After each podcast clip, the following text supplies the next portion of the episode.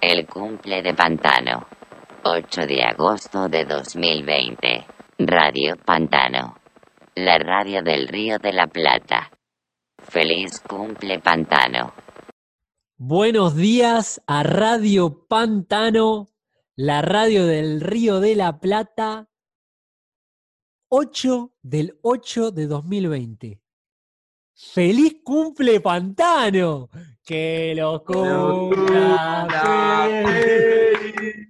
¡Que lo cumpla feliz! ¡Que lo cumpla Pantano! ¡Que lo cumpla feliz! ¿Quién lo diría que Pantano llegó al año, eh? Pantano, zoom. Pantano, Pantano, zoom. Pantano. Pantano, zoom. Pantano, zoom. No, qué alegría, qué alegría total. Y seguimos y seguimos. Bueno, hoy sábado vamos a tener, ya estuvieron, pasaron, se jugaron un truco, se cantó retruco no quiero, me voy al mazo. Entre medio se fumaron un puchito, comieron la facturita que trajo uno, las comieron las otras, las mojaron café con leche, la mínima de 10 grados. Vamos a tener, quizás ya tuvimos, vayan a venir, se tomaron un matecito, contaron los problemas de la semana, después compartieron un poco qué temas tenía el motor del auto de uno, che, a mí me gotea el aceite, yo ando en bici, no me jode, pero a mí se me pinchó una goma, la máxima de 18 grados, así que quien les habla, Carlos Ángel, y feliz cumpleaños. Feliz cumpleaños, querido Pantano. Acá te desea lo mejor hoy y siempre la presidenta de la, de la guerra, la presidenta de la grela, eh, Lady Arwina. Y por acá, del otro lado de la pantalla, como siempre, Marquitos. Feliz cumpleaños, Pantano. Perdón, el embatado Marquitos. ¿Cómo sería eso? ¿Cómo funciona? Ah, es con. Ah, es con video. Embatado, Ah, claro. Ah, A ver, date una vueltita. Embatado, a ver. Mostraros un poco. a ver, a ver, a ¡Epa! Mucha ropa. ¿Qué onda el embatado de Marquitos? ¿De dónde es tu bata. bata? No es del Río de la Plata, ¿eh? Ah, pésimo. Entonces hay que blurear la imagen. Hay que. Vamos a tener que poner unos píxeles, ¿viste? Claro. Bueno, pero la, re- la remera sí es bastante rioplatense, puede ser, ¿no? La remera es bastante. Bueno, es más mendocina que rioplatense. Ah. Es verdad. Eh, Es una banda de Mendoza, se llama Perras on the Beach, y es una remera de diseño pantanístico. Eh, Che, está bárbara. ¿Dónde la puedo conseguir la remera? Porque me encantaría comprarme una. ¿Qui- ¿Quién la diseñó? La diseñé yo y es un ejemplar único por ahora, eh, así que es solo exclusiva para uso de Marquitos. Qué bueno. Se van a venir igual remeras, ¿no? En el, en el market. Están llegando, te están tomando unos matecitos, eh, las remes de pantano. Ya llegarán. Pero están Y- tomando un matecito hace cuánto ya, porque no viene más. Y bueno, de a poco, de a poco. Claro, están con COVID. Che, bueno, la verdad que hoy tenemos un día, porque no es solo un programa, tenemos un día de cumpleaños, pero que va a estar cargado 24 horas de Pantano Zoom. Pero me parece que podemos arrancar esta celebración con, con la columna más favorita del Río de la Plata. El otro día, da la casualidad que salí al balcón a colgar eh, los calzoncillos, la bombacha, y justo le grité a Arwi, che, Arwi, y me escuchó una señora, y me dijo, ¿vos sos de Radio Pantano? Me dice. La columna de Marqueto, la columna de Marqueto. Bueno, a pedido de esa señora y de tantas otras señoras que lo quieren, que me escriben, ¿viste? Porque me escriben por, por todos los medios, WhatsApp, Instagram. Sos el encantador de las señoras vos, me parece. Hay algo. Hay algo de eso. Hay algo Bebo, de eso. Bebo 2000, te escriben por Bebo 2000. Nuevo 2000 me escriben mucho también. Eh, la cuestión es la siguiente. Hoy es un cumpleaños. Entonces, Si hablamos de actualidad en un cumpleaños, ¿en qué momento se cumple el año? O sea, uno cumple años. Si tenemos en cuenta a la hora del parto, 20, 30 años después, o sea, es en ese momento que se cumple años, es a las 00 del, del día anterior, el pasaje de las 23.59 a las 00, o sea, mi cumpleaños es el 26 de octubre. Yo a las 00 del 26 de octubre ya tengo, eh, no sé, en este caso cumpliría 26, ya tengo 26, o tengo que esperar hasta las 10 de la noche, que es el horario en el que nací. ¿Se entiende la- Ujú. el punto? Qué fuerte. Y depende, ahí me parece cómo lo quieras festejar. Hay gente que se va a guiar por eh, el número, ¿no? Y no tanto la hora, como cumple el 26. Entonces, cuando ya es 26, ya es mi cumpleaños. Pero bueno, si te haces una carta astral, eh, convengamos que el día que naciste es eh, no, solo ese- esa fecha, sino la hora es muy importante. Em, si te gusta festejar el cumpleaños, si sos esas personas, por ahí es como festejás a las 12, a las 00 y aún más cuando es la hora oficial. Ponele. Y si no querés saber nada con tu cumple, em, no digas nunca la hora y ese día apaga el celu. No sé. Yo no sabía, no sabía que ibas a. De una. Ya está, no festejes un carajo, maestro. Hay gente que no le gusta festejar el cumpleaños, ¿no? Está bien, pero no te quiere, no calenté. quiere saber nada. Pero para calentarse. Che, y parece casualidad eh, que hayas hecho esta pregunta, porque justo ayer había llamado por teléfono al panadero cerca del barrio de mi abuela, ahí en cerca entre Pablo Pérez Roming y mm, Longchamp, ahí, que se cruzan en el barrio de mm, Versalles. Bueno, ahí el chabón me estaba diciendo, yo, para empezar, solo cumplo en el horario que nací.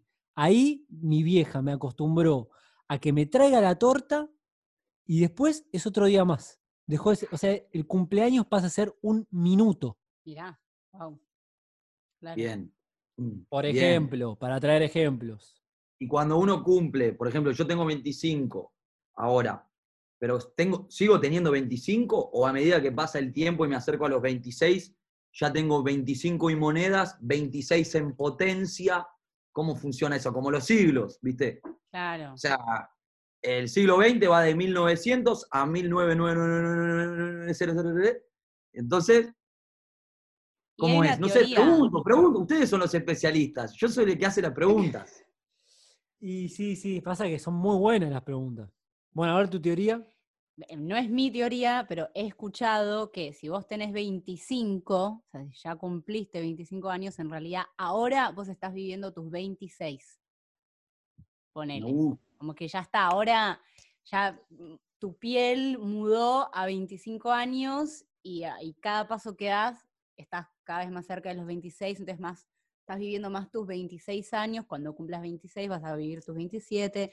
Esa es una forma de verlo. Yo nunca, o sea, esa me acuerdo que me la, me la, me la tiraron de, de bebé, pero nunca terminé de comprender. O sea, no, no, no me quedó claro cuántos años tenés, Marquitos, que creo que no lo dijiste. 25. pa, Perfecto. o quizás Entonces- 26. Epa, Eh, y cumplís el 26 de... Octubre. Listo. Ahí va. Ya todos saben cuándo festejarle el cumple a Marquitos. Eh, ¿En qué horario? ¿Te acordás? En principio es a las 22 y 10 de la noche, si no me equivoco. Ay, qué horario para nacer, Perfecto. querido. Me gusta. Bueno, eh, para las, eh, las curiosidades, eh, quien quiera sacarle la carta astral de Marquitos, tienen toda la data. Solo falta el lugar de nacimiento. eh, Palermo. Perfecto, listo. Bueno, lo que yo decía, con que Río de la Plata. pa- uno no va sin el otro. Lo que no entiendo es cómo es, o sea, cuando vos naces, vo- retomemos al inicio, nacemos, para que me expliques tu teoría. Nacemos y ya tengo un año. O sea, no es que tengo cero. Con la teoría de que No, cuando meses. cumplís años ya estás viviendo el año siguiente. O sea, a partir de qué, de qué año se contabiliza eso, ¿entendés? según tu teoría. No, vos estás viviendo tu primer año. No es que ya tenés un año. Bueno, ese es el umbral que no entiendo. Estás viviendo tu primer año, estás transitando tu primer año, y cuando llegás al final de ese primer año, se supone que como si fuesen tickets o moneditas de los videojuegos, pasás a tener una monedita de Mario Bros. Listo. Perfecto. Así es. ¿Viste no que sé, al final vos eras el especialista? Todo termina en Mario Bros. Y Y sí. moneditas, y fichitas. Igual me quedó Sí. en el tintero la que dijiste de tener 20, o cuando dijiste el siglo, 1999-999999, la paradoja esa de Xenox, creo que se llama, esa la de que corren, corre una carrera una tortuga contra un, contra un conejo y corren a 100 metros de distancia, eh, 100 metros corren, el conejo, pero la tortuga corre un metro. Entonces, a medida que avanza el conejo, eh, 10 metros, la tortuga avanza 10 centímetros.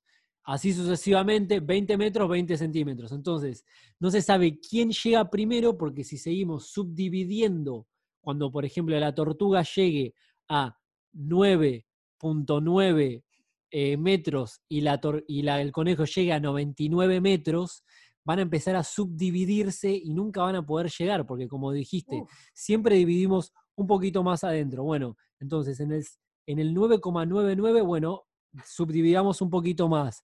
Entonces, me parece que hay un eterno Marquitos que va a estar encapsulado con 25,9999 años que va a vivir por siempre. Mientras Marquitos se siga subdividiendo, va a ser eterno. Ok. Marquitos, el eterno, el encantador de señoras.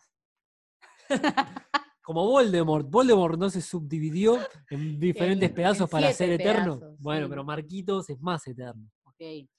Bueno, ahora tengo una pregunta muy existencial, eh, que sería, ¿Pantano entonces cumple un año o cumple dos? ¿O cumple uno cero cero cero cero o qué?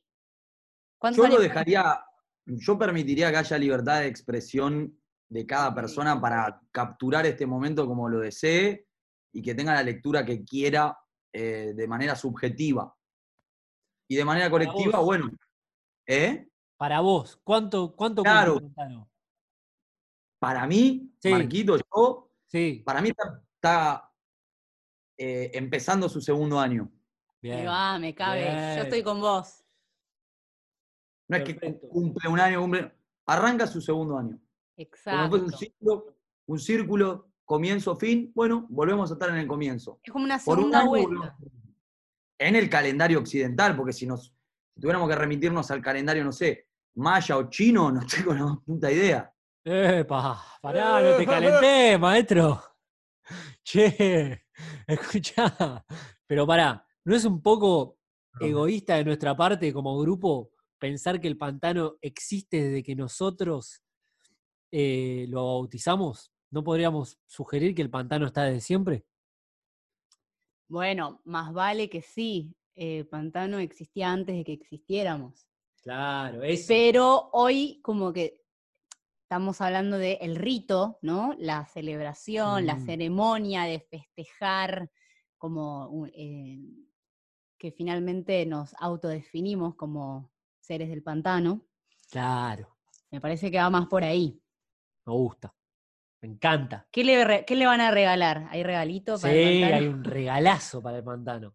Hay un regalo para el pantano. No sé si lo, lo contamos, si es más privé, es una cosa entre el pantano destangado y nosotros. No sé. Mm, Es A mí me gustan las sorpresas. a mí también. Creo que regalo sorpresa es garpa más. Dale. No, un regalazo, eh, un regalazo, pero para rioplatense. Un bonobón digital. Claro, exactamente. ¡Qué rico! Bueno, entonces, si nadie más tiene nada para preguntar, Avanzamos. podríamos sugerir un avance porque hay unos invitades, pero que se, se me acaban de bajar las medias y me las estoy volviendo a subir. A ver, fíjate de Doy vuelta. fe, doy fe que está sucediendo A ver, esto upa, Un poco me excita, te aviso, ¿eh? Che, se me acaban de bajar otra vez. Upa, Bueno, upa. Para poder avanzar en este programa y que no pierdas total seriedad, eh, lo que vamos a hacer es lo siguiente. En esta ocasión vamos a hablar de narrativas transmedia. Para muchas personas quizás es un término que, que es conocido, quizás no, pero tiene que ver con, a mí me gusta por lo menos entenderlo, desde el universo de Star Wars, por una cuestión de fanatismo primero y después por, porque es un fenómeno que se manifiesta de una manera muy interesante, que es que a raíz de una película se desprenden de esa narrativa del, del medio cinematográfico, se desprenden diferentes medios eh, que expanden el universo. O sea que, eh, por ejemplo, hay cómics de Star Wars que cuentan historias nuevas. No es que te cuentan lo mismo que se viste en la película, sino una historia nueva sobre Star Wars. Hay muñecos de Star Wars que dejan de ser muñecos de la película y, y empiezan a ser muñecos de los cómics del universo expandido de Star Wars. Hay videojuegos de Star Wars, bueno, y así sucesivamente. Entonces, de una narrativa madre se desprenden un montón de otras narrativas de diferentes medios. No sé. Ustedes Es me hablaban de esta remera, bueno, de alguna manera esta remera tiene su propia narrativa y se asocia a una banda que a su vez tiene un CD, que a su vez tiene un videoclip, que a su vez tiene... Ahora, ¿qué tiene que ver esto con Pantano Zoom? Bueno, justamente que muchas personas llegan a Pantano a través de una radio, como puede ser, no sé, muchos oyentes que, que aparecieron gente nueva que no conocíamos, que empezó a escuchar la radio y a raíz de haber escuchado la radio y, ingresó al Linktree de Pantano, por ejemplo, y vio lo que, lo que fue la exhibición Anábasis eh, este año, o vio quizás lo que fue la revista digital, lo que es la que- revista digital que se está por venir. Entonces, bueno, ¿qué es el sello discográfico de Pantano? Entonces son diferentes medios que todos están englobados en, una misma, en un mismo movimiento o en una misma constelación. Para poder abarcar este tema, ¿querés decir algo, Carlos? Dale. No, para poder abarcar este tema, hemos tomado la decisión de invitar a tres personas, que una es Felisa Chaplin, que es una, una ilustradora y tatuadora de acá del Río de la Plata, que hace tatuajes de autor. Otra persona es Dante de Legión Toys, que hace figuras de acción, muñecos, si se quiere. Y por último, Nicolás Cerone, que es integrante de Yuri Pisa, que es una, una editorial de cómic de acá de- del Río de la Plata también. Y bueno, en base a eso vamos a hacer el llamado ahora vía Zoom eh, para, para integrarlos a ellos a esta conversación sobre narrativas transmedia. Eh, vía Zoom, dijiste, es una nueva aplicación de Zoom. videollamada. La hacemos vía Zoom, ¿no? Dale. Me parece que sí.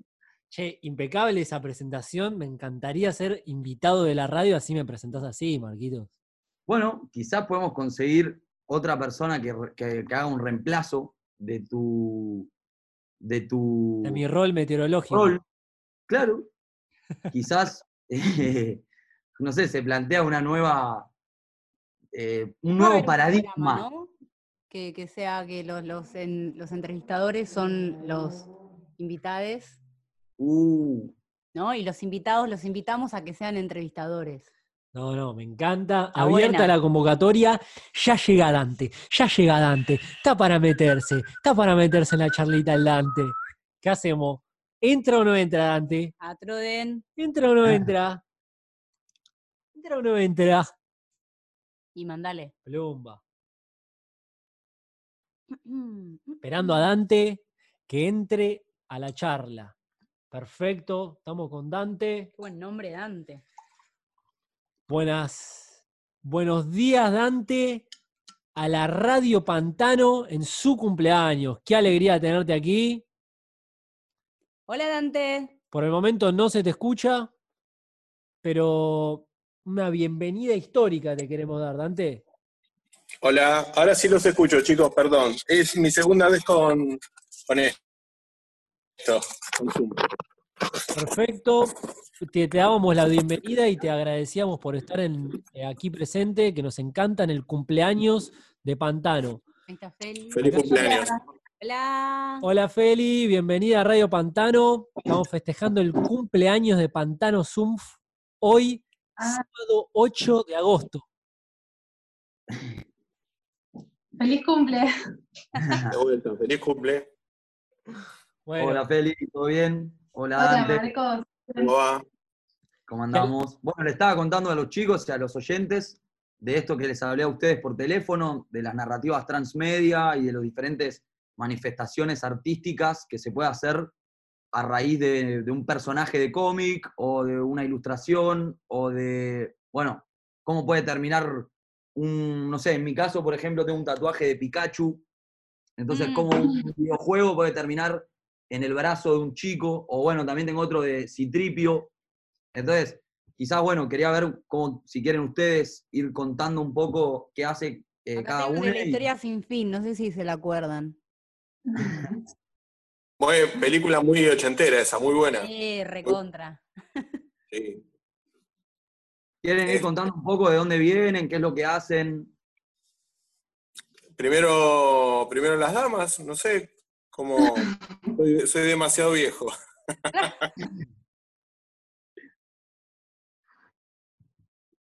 Perdón, se me, tra- se me trabó tu, tu audio. Em, bueno, yo soy tatuadora. En realidad, como que ahora estoy haciendo tatuajes, pero empecé haciendo diseño de indumentaria, estudié eso y después la dejé. Em, y me dedico más que nada a ilustrar, dibujar y tatuar. Y es un poco eso. Y creo que lo que están planteando de em, todo lo transmedia, eh, no sé, a mí me, me afecta, yo por ahí tengo las referencias más, em, no sé, como que yo por ejemplo no veía tanto Dragon Ball eh, y todo eso, pero mm, por ejemplo yo siento que me eh, inspira mucho, por ejemplo, Adventure Time, no sé si vieron, esa serie la amo mucho eh, y siento que ellos también revolucionaron un montón, o sea, hoy en día cómo se da la ilustración, así muy minimalista, como muy simple, medio aniñado, me re... eh, me re...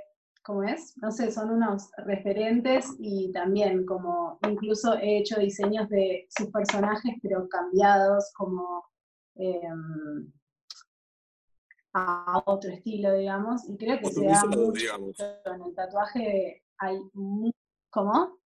Customizados, digamos. Con, lo haces con tu propio estilo. Exactamente. Algo Eh, así. pues, que- com- comparto pantalla, pero ¿te referís a este tipo de diseños, por ejemplo, Feli? Sí, totalmente. Me refería eh, a eso. Es como fue mi homenaje porque los amo. Una de Em, aventura es increíble. no, es espectacular. Totalmente. Yo no la vi, me la, re- me la estoy re perdiendo. Bueno, o mejor Sí. tener algo bueno para ver. Sí. Sí, está buena la trama, que es todo un mundo posapocalíptico. Y lo más gracioso es que yo lo, lo- lo descubrí hace cinco años atrás, cuatro años, y siendo grande, tipo 35 años, 36, que leer La guerra de los champiñones y lo googleás y decís, ah, es una guerra atómica, no puede ser. Eso es genial. Claro, muy Es bueno. increíble.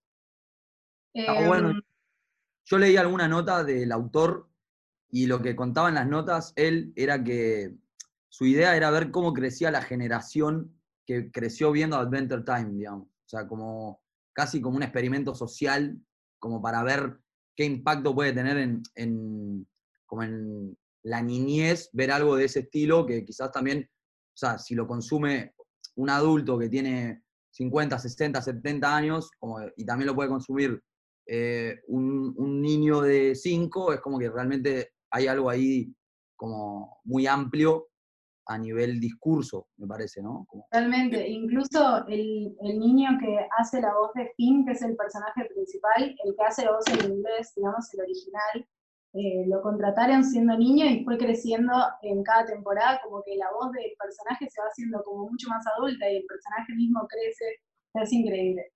Qué tierno. Muy da- bueno. dato curioso espectacular. Claro. La verdad que sí. ¿Y vos, Dante, querés continuar con la presentación? Eh, bueno, eh, Dante, eh, soy dueño de Legion Toys, hago juguetitos de resina. Este es un Skeletor escala Warhammer, creo que tiene 6 centímetros de altura, 5 centímetros. Y creo que es como nos criamos viendo la tele cuando éramos chicos. No sé las edades de ustedes, pero yo tengo ese complejo que voy a cumplir 41 años y me siento recontra remil viejo. Bueno, ahí, ahí- ahí están unos de mis, per- de mis hijitos, que es todo mashup y custom de Star Wars. Este, y que lo bueno es que lo bueno que te da este universo del Resident Evil es que podés unir piezas, cambiar colores y crear personajes nuevos. Claro, Totalmente. tremendo. Y yo, bueno, me, crié viendo también, bueno, Dragon Ball ya era un poquito más grande, pero me crié viendo Massinger, eh, G.I. Joe, Transformers, eh, Master of the Universe, que es mi, que me encanta. Soy muy fanático de Skeletor. Y qué sé yo, está bueno que mantener ese niño interno y poder ver, qué sé yo, como explica la chica, la señorita, eh, Hora de Aventura, que me parece para todas las edades, que tiene un muy buen mensaje. De hecho, me parece que la, la- la mayoría de los de los cómics, de los cómics y de los eh, las series animadas que sacaron para chicos tienen muchísimo mensaje inclusivo, antidiscriminación. Bueno, Dragon Ball también lo tenía. Mm. Y la verdad que es increíble cómo a- ayuda a que generaciones nuevas tengan, tengan un poco más de conciencia, no Sí, violencia o divertirse. Va, es una opinión que tengo sobre los nuevos juguetes, los nuevos, las nuevas cosas que hay en la tele ahora. Total, totalmente. Eh, y ya que hablaron del tema customizarlo o autocustomizarlo, quizás podríamos indagar un poco más con esto, porque me parece que es un tema que tiene que ver con el transmedia, el, y hoy en día que ya hay tantas ruedas inventadas, quizás lo característico de nuestra generación es combinar las ruedas ya inventadas más que buscar una nueva. ¿Ustedes cómo Totalmente. dialogan con el sampleo y con la reincorporación de ese sampleo? Por ejemplo, recién hablaste, Dante, eh, que desde eh, la producción misma te habilita a una combinación de universos. Pero bueno, le, le cedo a ustedes la palabra. En mi caso es difícil porque siempre tuve mucha imaginación, pero imagínate, vos creces en un ambiente en- que por ahí en un hogar te favorecen de una manera o no lo que es la creatividad. Mm. Yo me acuerdo que tenía 14 años y me encontré un maniquí en la calle femenino, lo traje a mi casa, desarmé un estéreo y armé un cyborg. Porque en esa, me acuerdo, en la época que, que los VHS me tocaban elegir películas para mí, me, me elegía todas de cyborgs. Porque son, es, es lo que así, así grotesco de un robot más me encanta. Lo armé, le puse la lucecita y mi viejo me lo hizo tirar a la basura porque decía, ¿qué es esa locura? Y, y sí, sí, además era un chico muy destructivo cuando era pibe y es como que ahora de grande, crear juguetes a partir de otros juguetes es como que tranquilizás esa parte mala que tuviste de cuando era chico Mm. y donde le puedes dar rienda suelta a los colores, porque, qué sé yo, Skeletor lo ves de una manera en los cómics o en, la- en la, en la animación, y si lo podés hacer, perdón, si lo podés hacer transparente, que brille en la oscuridad, te da esa sensación de que cuando eras chico podías pensar, che, ¿y este tipo podía brillar en la oscuridad? Es, es yo, es, es lo que incorporo de cuando era muy chico, ahora de, de grande, cuando hago esto, digo, bueno, a ver, ¿cómo lo pinto? ¿Lo hago azul? ¿Lo hago, lo hago tipo holograma como en Star Wars cuando aparecían en las transmisiones? ¿Me entendés? Es Mm. hacer toda una tormenta de ideas de- mental y, y escupirla y que salga esto. Totalmente. Total. Sos- como el Sid de Toy Story, pero adulto. Que destruía Pasa que hay una juguetes. historia muy buena. Sí, hay una historia muy Ah, buena muy que bueno contaron lo que hacía Sid. Si bien Sí, era, o sea, le hacía bastante bullying a los juguetes, Era recreativo. los que inventaba estaban tremendos. Por eso, destruía, pero. Hay una, hay una entrevista que les hacen a los diseñadores de los juguetes de Toy Story, que cuando la película arrancó y empezaron a sacar el merchandising a, a la venta, a la calle, los chicos, muchos chicos iban y decían, ¿y dónde están los juguetes del chico que destruía todo? Claro. Entonces- increíble. Sí, sí, es como que se quedaron como, eh, ¿qué están buscando? Y fue como una desilusión para los diseñadores. Pero cómo los dejaron afuera también, o sea, re poco inclusive el Toy Story. O Ese- sea, ve eh, No. mecánica, tipo, sacado. Es genial. Es hermosa. Y la caña de pescar con las mujeres, con las piernitas Con de las Barbie. piernas, es espectacular. Sí, sí. sí, sí, sí.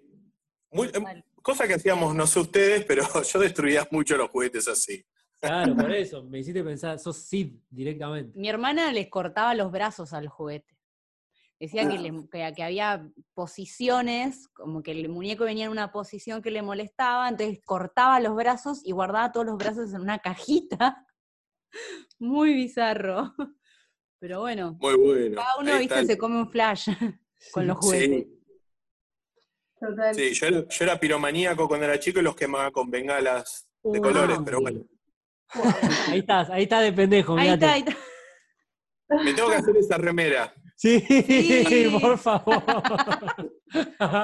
Es que también, también creo que en esta, que como que nuestra generación un poco le tocó, no sé, yo veo cada vez más en cada eh, cosa nueva que sale, cualquier tipo de medio que se utilice, es como que se utiliza el, el metamensaje de como, no sé, eh, agarrar una imagen y como la conciencia de que es una, algo que está dentro de otra cosa, y no sé, tipo Rick and Morty, que son como los, no sé, yo los tengo ahí de referencia del metamensaje, tipo recordarte todo el tiempo que estás adentro de una serie, y como no sé, incluso yo sigo algunos colegas tatuadores que, que hacen tatuajes que, no sé, que se autorreferencian tatuajes, como soy un tatuaje, tipo soy un tatuaje y es un dibujo, no sé, como cosas muy así del, metalenguaje que creo que tiene que ver como con esto de, de ser una generación en la que ya hay tantas cosas creadas, que es como que eso, estamos tipo todo el tiempo agarrando, agarrando inspiraciones y, recreando un poco.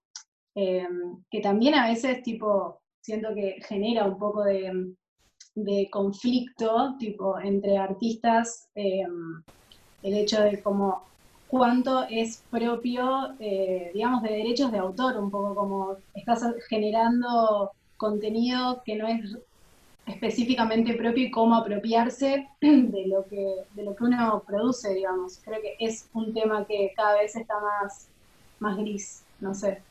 Total, eh, ese es un tema eh, buenísimo que también en, en ese término traíamos a- al tema de la customización, ¿no? Porque quizás hoy en día alguien se puede jactar de por filmar una película que se proyecta desde una pantalla, la película es mía, ponele, porque yo filmé Star Wars y me adueñé. Bueno, ¿De de dónde empieza eso? Como digamos, totalmente. está, está bueno. Creo que no hay una, una respuesta específicamente eh, correcta y, y incluso es creo que la respuesta a eso muchas veces es cultural. De hecho, una vez me, me comentaron, y esto yo no lo sabía, y la verdad es que no lo tengo investigado, así que duden de mi palabra, pero como que en Japón, por ejemplo, no existían los derechos de autor como existen acá, Mm. sino que se consideraba que lo que uno creaba era parte de la cultura, porque uno crea teniendo input de un montón de información que no le es propia y crea como siendo parte de la cultura y esa creación es parte de la cultura y no propia del artista, que es un poco ahí que nos puede llegar a tocar el ego, creo, pero no sé, a mí me gusta esa manera de verlo. Obviamente, eh, no sé, a mí personalmente como por ejemplo no, no trabajo con realismo eh, y hago eh, eso, como no trabajo con realismo cuando tiene que ver con, dibujos animados, que es algo fácilmente tatuable, o sea, tengo un montón de, gente, un montón de tatuadores que tienen una técnica incre increíble y hacen un trabajo increíble de tatuar realistamente anime o cualquier tipo de, de imágenes. Eh, y no sé, a mí personalmente como que siempre me lleva más por ahí tipo sacar la referencia, la otra vez hice una serie de ilustraciones como basadas en mi experiencia de haber visto Star Wars, como que en cuarentena me vi todas las de Star Wars de vuelta y tipo no podía salir de ese, de ese pensamiento y fue como bueno intentar en mi representación más primaria así de mi interior plasmar, no sé, lo que me pasa, esa la idea tal vez, no sé, Me encanta, me encanta, me encanta. Eh, y aprovechamos ahora y continuamos, pero para darle la bienvenida a Nicolás Cerone, ilustrador de ¿Todo cómics del Río de la Plata. ¿Cómo te, se te extraña, Nico? ¿Cómo se te extraña? ¿Qué onda? Se los extraña a todos, tanto tiempo, loco. Eh, Un nos, gusto, tenemos que, nos tenemos que adaptar. Un gusto, chicos. ¿Cómo están? Chiques, ¿todo bien? Todo en orden. Para ponerte al tanto, estamos con Dante, que fabrica figuras de acción, también muñecos, no sé vos cómo te gusta definirlo, Dante. Y tenemos con Feli, que es ilustradora. Juguetes de resina. Juguetes de resina, está bueno.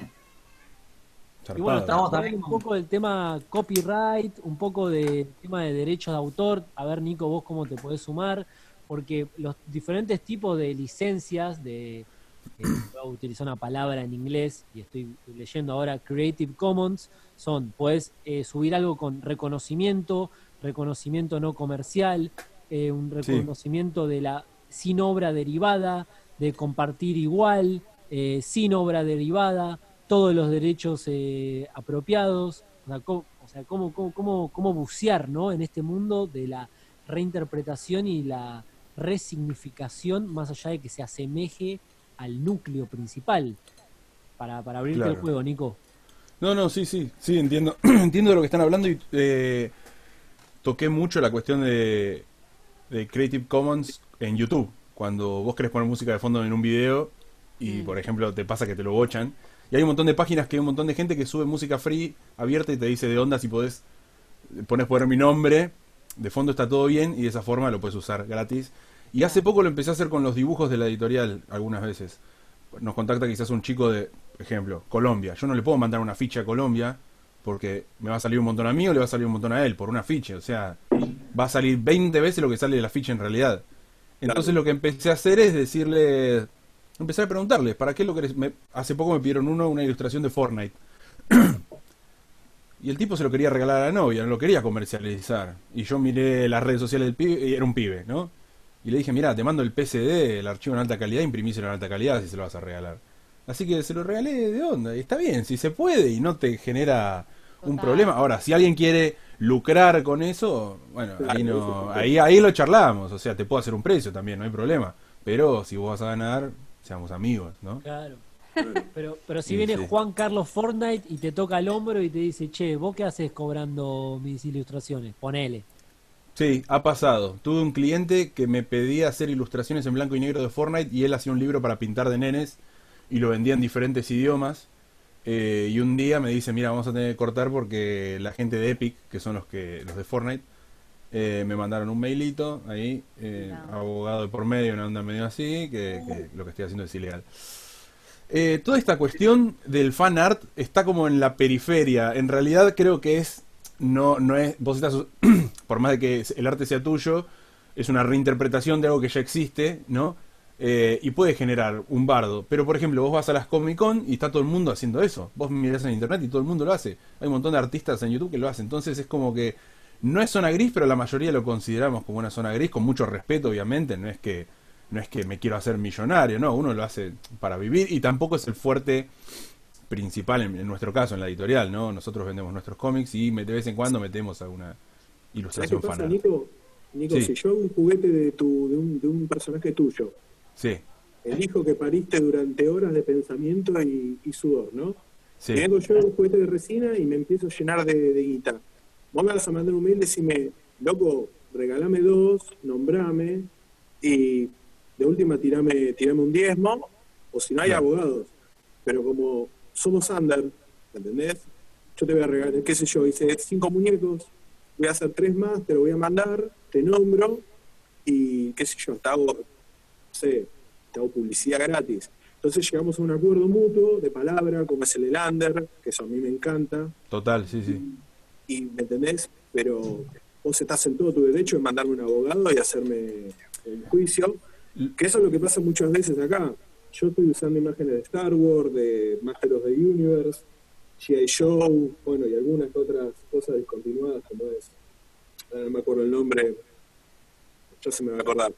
Pero los tipos, las grandes compañías van a gastar más guita de mandarte un abogado, porque no existe un Skeletor para Warhammer, no existe un, qué sé yo, un Eddie Trooper, pero Iron Maiden sí, por ahí se, se enoja si yo vendo más de un millón de copias, que es imposible, ¿me entendés? Claro, total, sí, sí. Legal va por ese camino, más que nada. Por la cantidad y el respeto en el under. Pero ya cuando se tocan, como le pasó a este muchacho con Fortnite, y el, li- ahí sí es como que los tipos están viendo, ah, es, es para nenes y es para- en, en varios idiomas, y ahí te bajan la. Para decirlo, para decirlo en criollo, el tipo hizo saltar la coneja también, porque vendía un montón. de- A mí me, me, me, me pagaba por ilustración y el tipo vendía todo el libro entero, que era, era bastante caro.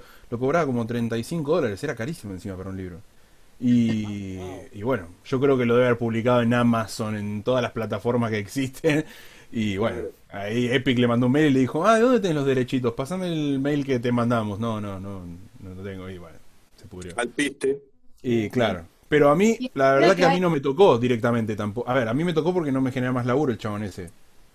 Pero desde lo legal no me llegó a tocar, digamos, esa, esa parte. Lo mío era servicio. Igual tampoco eran imágenes que podía publicar en otros lados. Perdón.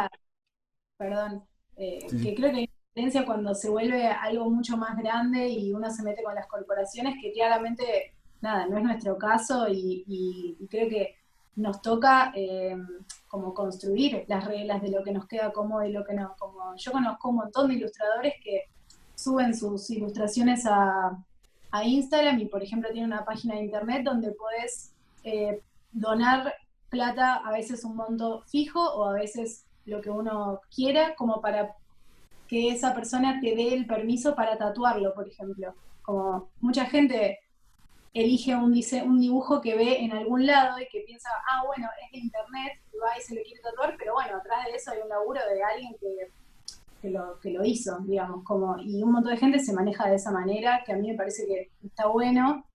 Em, y nada, no sé, a mí personalmente también, eh, cuando empecé a tatuar y le pasó a un montón de personas que conozco que, que cuando empezaron a tatuar les pasa lo mismo, que es que te traen una foto, te dicen quiero este tatuaje, te muestran una foto de un tatuaje ya hecho, que también implica que, a menos que sea una frase con una tipografía, algo muy común, muchas veces es un dibujo de un tatuador que, que, que también está ilustrando, como que este trabajo también, y bueno, todos nuestros trabajos me parece, tienen una parte de diseño y después una parte de la creación de, de lo que sea, como que el tatuaje termina siendo un medio para plasmar ese diseño que uno había hecho y no sé, a mí personalmente nunca me quedo como tatuar algo de otra persona y no, y no lo hago, pero, pero conozco mucha gente que sí. Y nada, como es, es un tema en el ámbito por lo menos. Claro. Es Sí, sí, sí, lo reentiendo. Perdón, sí, sí. Habla, Kaku, sí, sí. Perdón, perfecto. Quería, quería a ver si podíamos eh, indagar un poco para que eh, los espectadores eh, les conozcan. Indaguemos en los medios, en las herramientas, en las técnicas que utilizan. Mm. Por ejemplo, empecemos con Dante, si se quiere. No sé, cómo tallás a tus muñecos, cómo sale el primer molde, eh, co- o sea, procesos. Hablemos de procesos e instrumentos y técnicas. Un segundito. Vale. Mientras tanto, lo esperamos a Dante, eh, que fue a buscar ahí. Bueno, Cayó la policía. llegó la policía. Lo más seguro es que me, es que me llame mi tía, que es mi vecina.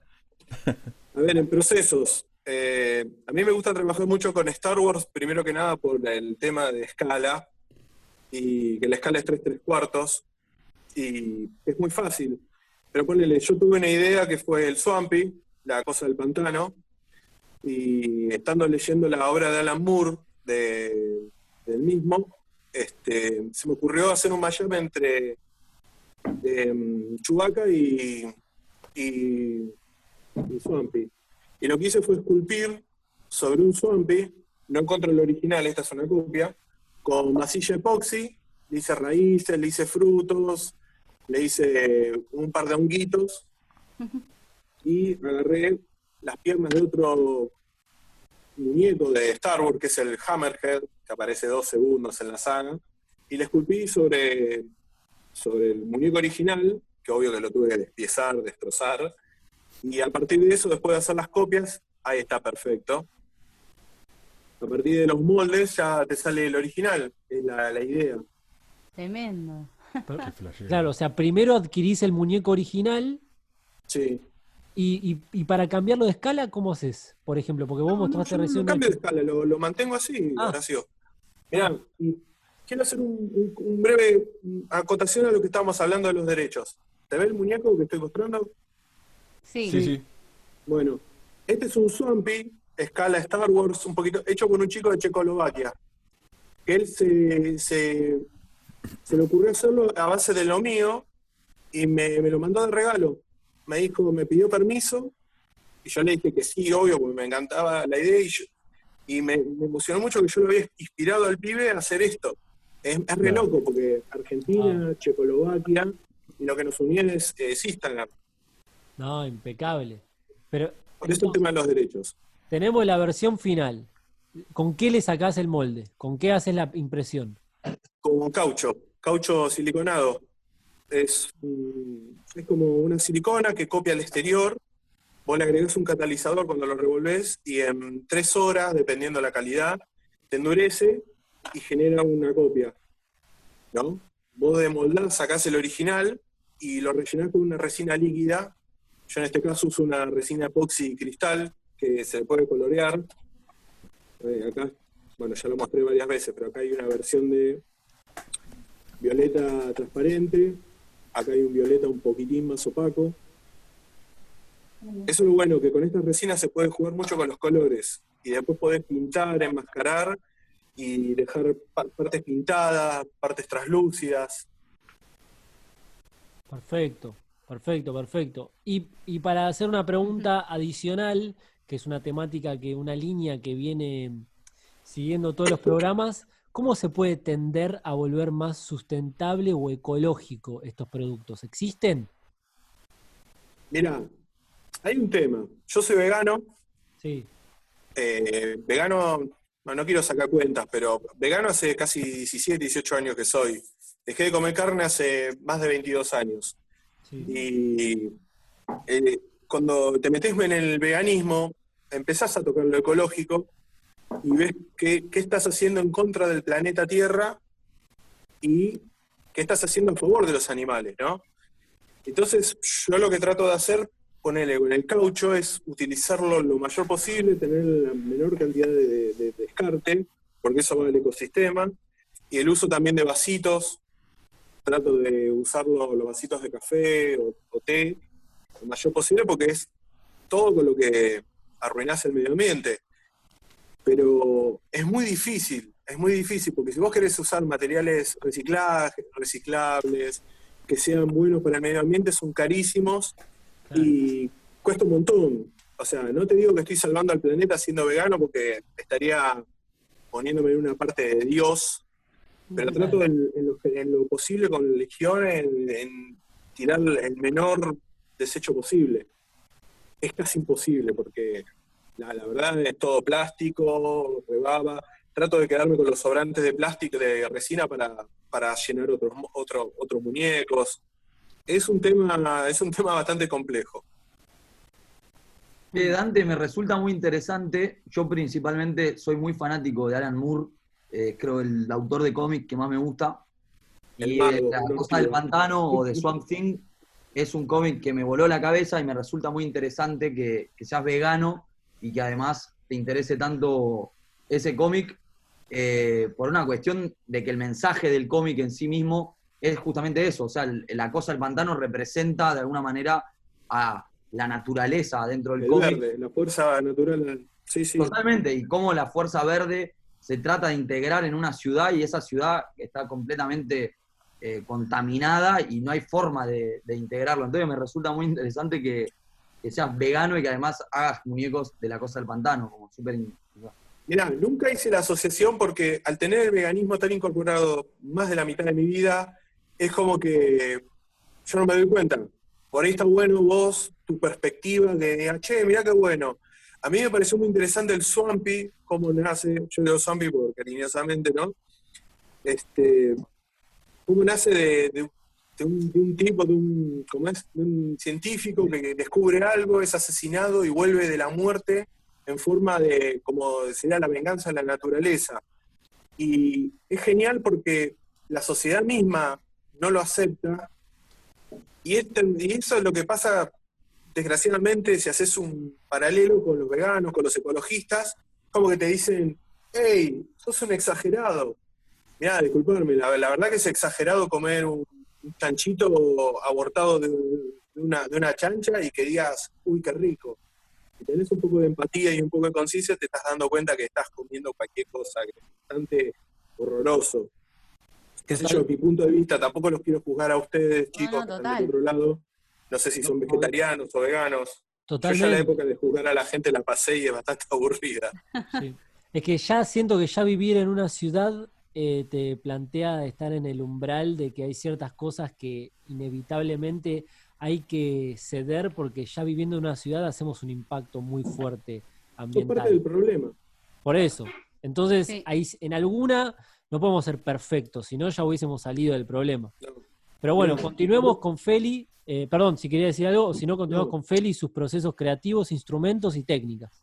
Sí, no quiero excederme porque hablo demasiado. No, pero no, está buenísimo, está buenísimo. Yo leí un libro que se llamaba Matar humanos para salvar el medio ambiente o salvar los animales. Era de un eco, eco vegano, terrorista, y el chabón decía que todo está manchado de sangre. Vos comprás un kilo de papa, Claro. pero ese kilo de papa fue traído en un camión que Total. pudo haber atropellado animales, que fue en una carretera que destruyó un medio ambiente, y que te hace bajar los humos de un vegano y decirte, no, flaco, vos estás dentro del sistema, sos parte del problema, tenés que destruirlo. Hacete cargo, no te creas un dios. Exactamente, Y o es sea, po- totalmente. Sí, sí. Totalmente. Y gracias por dejarme terminar. Ay, no sé cómo seguir después de todo eso. Eh, bueno, mi proceso empieza eh, siempre con mi iPad, que na- nada, lo amo. Fue mi mejor compra y porque me di cuenta que, mm, no sé, yo sentía un poco una presión del lado de mi mamá que dibujaba mucho y me hacía dibujar y es como que el papel y el lápiz son hermosos, pero me pasa algo de que tengo no sé, que el iPad eh, como que entendió eh, o es muy compatible con la rapidez eh, de los cambios. Ahí poner lo que estás mostrando es un dibujo un poco más viejo, pero ahora, por ejemplo, estoy trabajando mucho como medio a modo de collage y trabajar con capas, digamos, lo instantáneo de poder hacer una línea, no me gustó, la borro, eh, muevo esto para acá, no, mejor le cambio el color, digamos, hacer todas las pruebas posibles que me, hasta que me cierre y que diga, bueno, esto me transmite algo, siento algo y nada, quedó de esta manera. Eh, también, bueno, porque mi, mi proceso personal es muy siempre emocional, me parece como que siempre tiene, siempre es algo que me, que me evoca algún tipo de emoción o sentimiento, eh, pero porque sea así. Y después, eh, en el proceso del tatuaje, yo personalmente trabajo sin máquina, eh, o sea, handpoke, eh, que implica una aguja y la tinta y, y nada más. O sea, eh, eso a mí me encanta porque se puede trabajar en un ambiente tranquilo, donde no hay el sonido. A mí eso es algo que me hacía un poco de ruido del tatuaje, eh, que es el sonido constante y lidiar con eso. De hecho, la primera vez que me fui a tatuar, eh, nada, el, el chabón que me tatuó me decía tipo que él ya tiene un pitido constante durante toda su vida porque trabaja en un estudio donde está todo el tiempo el sonido de la máquina Wow. dando y es re heavy y no sé, yo trato de, de cuidarme de cuidarme lo más posible, como realmente creo que para que sea sustentable en todo sentido, eh, un trabajo o mi trabajo por lo menos me tiene que ser sustentable primero a mí como persona que lo estoy haciendo, entonces es como que intento hacer yoga todo lo que puedo y mantener mi cuerpo saludable porque también estar muchas horas eh, estás como encorvado, a veces se te va perdiendo un poco eh, como la postura, y eso lo trabajo un montón, como cuidarme a mí eh, físicamente, a, los clientes también desde ya. Eh, y lo veo también, ese tipo de cuidados como algo de la sustentabilidad, tipo, porque si yo me voy desmejorando, o sea, no, no está siendo sustentable eh, poder trabajar de esto, digamos, como, y eso lo, lo retengo en cuenta, eh, incluso también, eh, nada, estuve, eh, hice como unas consultas con una chica que trabaja con, con cristales eh, y sanación de energías y me hice un amuleto para cuidarme a mí. También me pasó eso, que tatuando estabas muy en contacto con una persona y muy, no sé, muy, es un momento de mucha apertura energética, donde pasan un montón de cosas, entonces en ese sentido también me cuido. Y después, bueno, toda la cantidad de plástico que se usa en el momento de tatuar es algo que está en mi cabeza y me gustaría ver qué se puede hacer al respecto, pero es muy difícil de cambiar porque somos un montón de tatuadores que usamos un montón de plástico cada vez que tatuamos, porque tienes que filmar todo, o sea, cada cosa que usas, la camilla, cada, toda la lámpara tiene que estar enfilmada, toda la mesa, eh, todos los, los, potecitos que tengas sobre la mesa, es como que hay un montón de descarte. Y eh, el problema es que no, no hay manera de que no lo haya, no hay manera de reutilizar las cosas por una, un tema de seguridad, eh, de bioseguridad, digamos, de, protección. Y ahora más que nunca, o sea, ahora estamos por reabrir eh, el, estudio para volver a tatuar y tuvimos que incorporar nuevas medidas de protección y cuidado y es, y algo que me tocó un montón, es justamente eso, la cantidad de residuos que vamos a generar. Feli, y con respecto a la relación con el cliente, como, no sé, sentís que hay algo de, me imagino, de confianza o de, o de que alguien te está cediendo de alguna forma, no sé, un, espacio en su cuerpo, del cual vos, volviendo a lo que decíamos, no del copyright, si se quiere, pero como si fuese ya el copyright personal, como que vos estás interceptando el, el, el propio copyright de esa persona interactuando con eso y si bien como esa persona te lo está pidiendo y todo, es como que, bueno, tenés cierta responsabilidad a la hora de decir, eh, no sé, ¿cómo lo manejás eso? Esa confianza, ves que el cliente se suelta mucho y confía en vos, tuviste algunas experiencias en las que no tanto, no sé, me gustaría escucharte un poco de eso. O sea, yo obviamente hablo 100% de mi experiencia personal y, y, sé que un montón de personas trabajan de, otras maneras. O sea, a mí me pasa que eh, generalmente me encuentro con muchas personas que, confían un montón, como también creo que cambió un poco el rol del tatuador. Antes habían como tatuajes que se hacían y ibas y había como un catálogo de tatuajes te tatuaban algo, como había más, había menos personalización me parece. Y hoy en día creo que si alguien me busca a mí es porque vio lo que hago y le gusta la, como el estilo Em, y sí, la verdad que recibo un montón de confianza por parte de la gente y es algo que yo aprecio mucho, o sea, es realmente emocionante para mí. Em, nada, el momento de, poder tatuar algo y que saber que esa persona le quedó y, el momento después cuando se ven y, les gusta, porque también comparto esa sensación como clienta, o sea, yo me tatúo con otras personas y tengo tatuajes que me cambiaron la manera de percibir mi propio cuerpo, por ejemplo. Em, ¿Te tatuaste a vos misma alguna vez? Sí, tengo algunos tatuajes. o sea, re bien. Em, sobre todo me tatué al principio para practicar, a ver cómo era, qué se sentía, pero después, y después tengo algunos tatuajes como que me los hice en momentos que estaba medio en alguna medio emocional y a modo más de como amuleto, símbolo.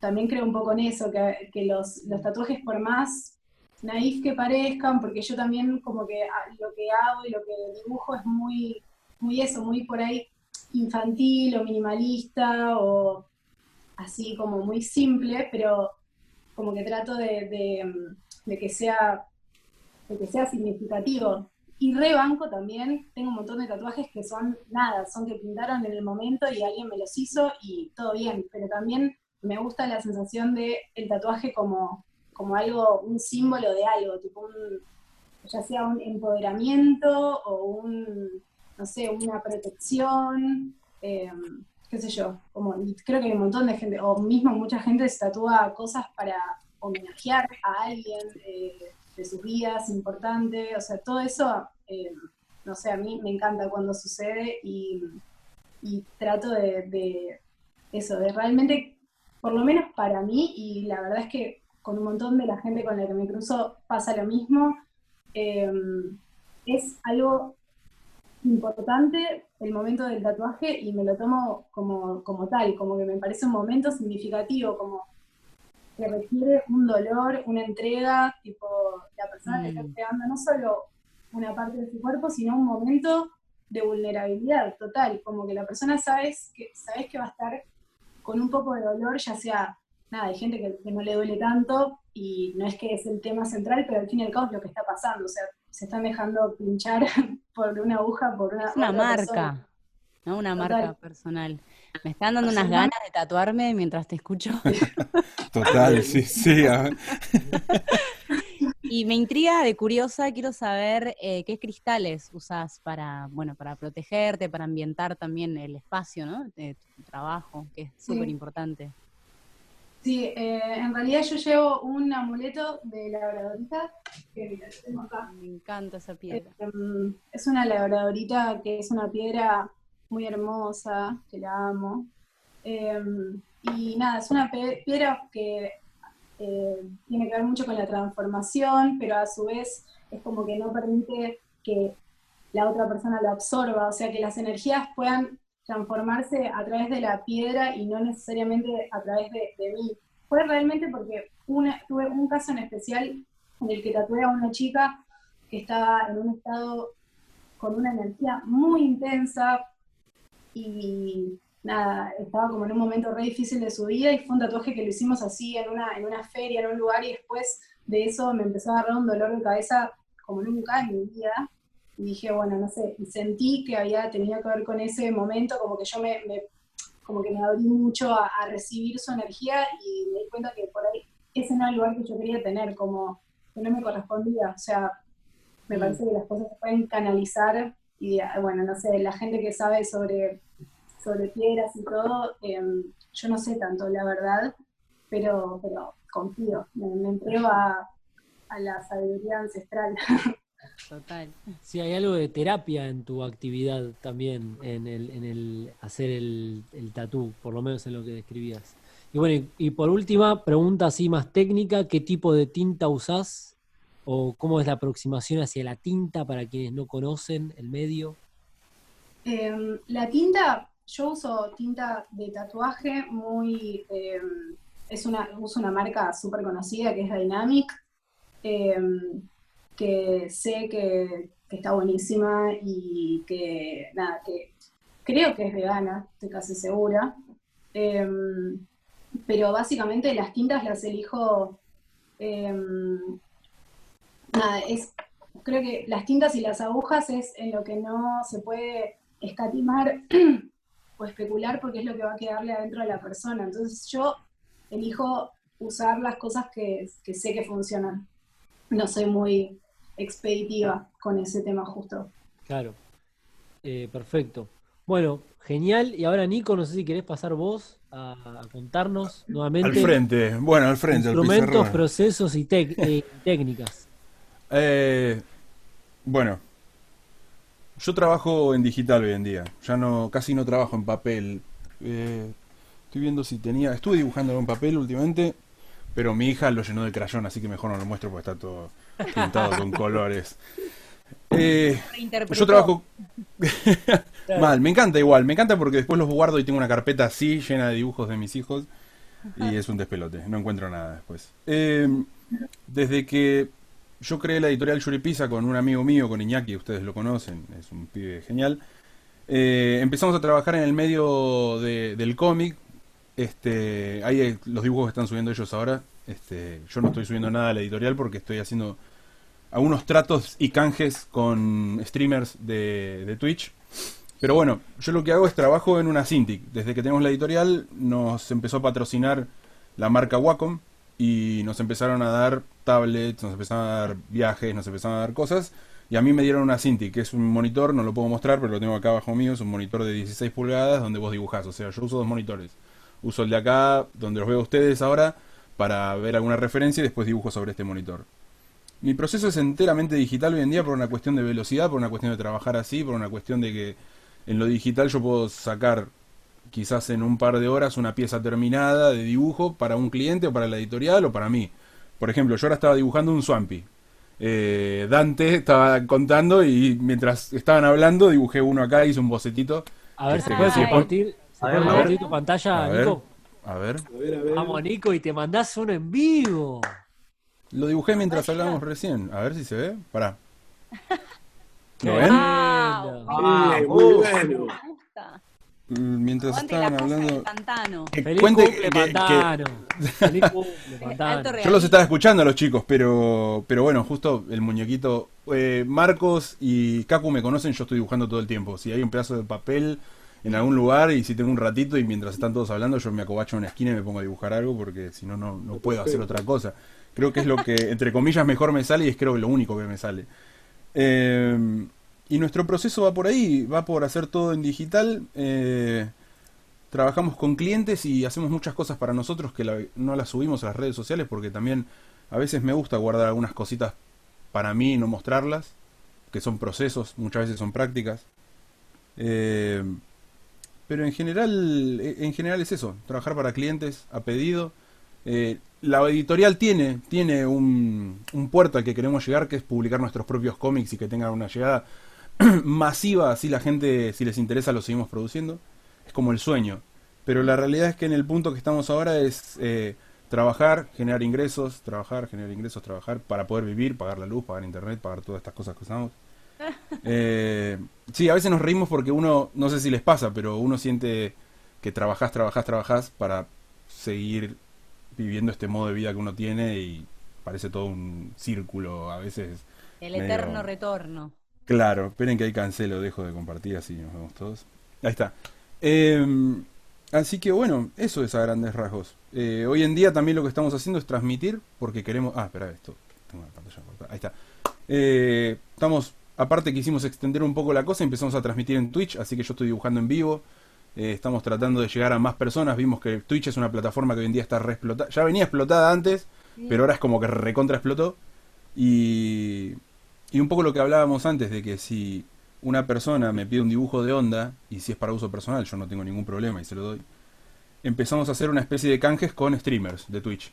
Entonces nos contactamos con ellos y le decimos, te hacemos un avatar de onda si nos invitas a jugar con vos o charlamos un rato un día y me tiras un poco de, de la gente que te sigue. Hermoso. Eh, estamos, claro, tratando de adaptarnos a los tiempos que corren, porque están todos en la casa, todos están con una pantalla en la mano, con una pantalla enfrente de la cara de alguna forma, están todos pendientes de todo todo el tiempo. Ahora, si ya venían todos pendientes con el celular en la mano, que prefiero perder la billetera a perder el celular, eh, ahora la pantalla en el baño, ¿entendés? Ya...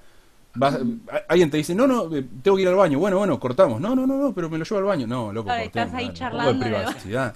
Claro, sí, sí, tengo Falta amigos que lo hacen y... con la pantalla nomás. Eh, sí. sobre todo. Decime, ¿nunca te pusiste el celular ahí con música al lado mientras te bañabas, por ejemplo? Sí, sí. Es que a mí me da miedo que el vapor me lo, me lo mate. Ey, pero lo puedes tapar un poquito con la toalla, así no te... Ah, tampoco, tampoco, tampoco te bañes dos horas, tampoco hagas un baño de vapor dos horas, ahí todo lo eléctrico Qué muere. locura. Así que... Y la realidad es que... Así estamos, se extraña mucho algo que para nosotros nos hacía muy bien. A ver, el trabajo del dibujante es de quedarte mucho en tu casa, lo haces todo en tu casa el trabajo este. Una cosa que nos gustaba mucho es ir a los eventos, a las convenciones. Y esto que, que se cortaron los eventos, ahora va a estar la Comic Con en digital y toda esta movida, eh, es algo que nos afecta un poco. Si bien ya todos nos reíamos porque el dibujante ya es ermitaño, ya está encerrado en el estudio todo el tiempo, o sea, decimos en joda, a mí no me cambió nada. La realidad que sí, sí, porque después te querés ir a un evento, juntarte con tus amigos, conocer gente nueva, que se te acerque alguien y te, uno que te agradece, otro que te pregunta, soy dibujante, cómo arranco, y vos te sentás, le decís, vení, te invito una coca, te invito un pancho, te invito un café, vamos afuera a tomar agua, lo que quieras, un pucho, lo que sea. Y te pones a hablar con gente y conoces un montón de gente, eso se está extrañando un montón y creo que, bueno, está afectando y conozco muchos, muchos dibujantes y músicos, porque es algo también bastante similar, Sí, estamos en la con los que estoy hablando y están bastante, bastante bajoneados con este temita de no poder salir. Y habla- hablando del tema de no poder salir, porque en algún Sí. punto eh, siento que vos al tener todo digital, mal que mal, podés encontrar el camino. Pero por ejemplo, Feli, vos, ¿cómo hiciste? O sea, tienen que ser cuerpos muy allegados, se frenó. Eh, yo durante todos estos meses, eh, desde que empezó la cuarentena, literalmente salí de mi casa solamente para hacer compras y pasear a los perros todos los días y no estuve tatuando, así que fue, o sea, siendo 100% sincera, fue una época de introspección, un montón de introspección, encontrarme conmigo misma en un montón de, de diferentes lugares, eh, dedicarme a mi cuerpo y a mi salud y a mi estabilidad. Y bueno, pensar, eh, tengo la gran suerte de, de que nada, de que tenía ahorros y de que vivo en una casa en la que no tengo que pagar un alquiler, eh, así que soy muy privilegiada. Em, y bueno, y pude, y pude vivir eh, sin trabajar porque tenía ahorros básicamente. Y ahora recién, la semana que viene justo, voy a, voy a hacer mi primer tatuaje y no estoy haciendo un, o sea, vamos a tener un montón de medidas de seguridad, pero no tiene que ver con si yo conozco a las personas o no, sino con, nada, que no hayan estado en contacto con personas con síntomas, que no tengan síntomas, y dentro del estudio vamos a estar tipo full disfraz, como mascarilla, eh, cosas para taparse los zapatos, guantes en todo momento, lavar todo un millón de veces, y va a ser toda una movida, pero es lo que, bueno, lo que lo que se puede para, para empezar de a poco eh, a volver a trabajar. De hecho, eh, justo antes de la cuarentena íbamos a ampliar el estudio en el que estoy trabajando, que se llama Mosquito. Em, y bueno, tuvimos que frenar todo eso y ahora vamos a poder trabajar, o sea, vamos a empezar a volver a tatuar, pero un tatuador por día, o sea, ni siquiera vamos a encontrarnos entre nosotros, que eso desde mi lado es de lo que más extraño, como poder estar en un ámbito de trabajo con, con colegas y que circule gente, conocer gente, charlar un rato. Eso es, no sé, a mí me encanta y bueno, tendrá que esperar. Tremendo, ¿eh? Que el futuro sea es, es eso. Estar como cada vez más aislados, con un montón de protocolo, pero bueno, esperemos que en algún punto le, le podamos dar la vuelta, ¿no? Y volvamos a, a regenerar y a transformar la situación en otra cosa. Eh, me quedé pensando de que hablamos mucho del cómic y yo soy muy fan del anime y bueno, me gustaría saber qué opinan del anime, si lo relacionan o no. Eh, bueno, si, si, han visto, si les gusta. Va, ahí vi, vi a una Sakura en, en el perfil Acá, de en lo de me Pizza, sí. puede ser. Sí, sí, mi esposa es fanática de Sakura y Iñaki también. Mi, el editor de la editorial es fanático de Sakura. Va, Yo, acá tenemos eh, las cartas también. Quería, quería hacer un. Ah, mirá, zarpado. Quería hacer un, un comentario rápido. Hace un montón que no veía anime y ahora en la cuarentena volví. y me descargué todo Dragon Ball Z y lo vi con mis Vamos. hijos entero. Entonces, mis hijos que no son de mi época, que yo ya Dragon Ball lo agarré un poco tarde, inclusive, porque yo soy de 87, ellos vieron todo Dragon Ball Z. Entonces, el día de mañana me río con mi esposa porque ellos van a ir a la escuela, les van a hablar de Goku a los pibes, y los pibes solo van a saber de Goku del Dragon Ball este Super nada más. Entonces, bueno, pero los estamos curtiendo con toda esta, esta cultura de, de anime que ya quizás no lo ven en la tele. eh, vimos, estamos viendo Dragon Ball Z, Los Simpsons, y ahora mi esposa descubrió hace poco en Netflix una, una serie que se llama High Score Girl, creo que es.